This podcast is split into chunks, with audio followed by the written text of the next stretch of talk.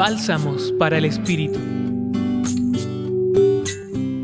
El Evangelio ubica a un leproso frente a Jesús, el cual, puesto de rodillas, suplica por su curación y dice, si quieres puedes limpiarme.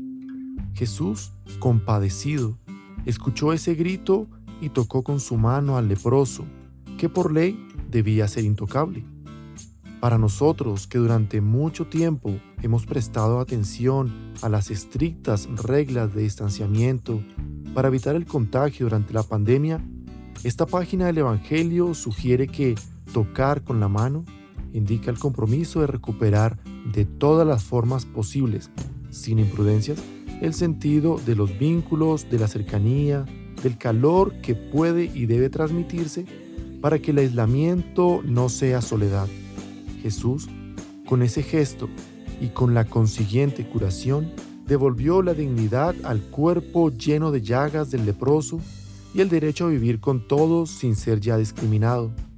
El amor de Jesús por él fue realmente grande y tal vez le advirtió de que no dijera nada para evitar que fuera perseguido por las autoridades, pero solo le exhortó a presentarse a los sacerdotes a ofrecer en el templo lo que estaba prescrito.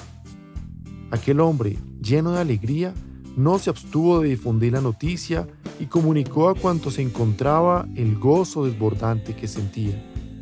El milagro que el evangelista Marcos narró nos pide a todos nosotros estar atentos al grito de los pobres, como lo estuvo Jesús, y que hagamos con él milagros que devuelvan la dignidad y que aumenten la alegría de los enfermos y los pobres. Los acompañó Juan David Arteaga Serna del Centro Pastoral San Francisco Javier de la Pontificia Universidad Javeriana.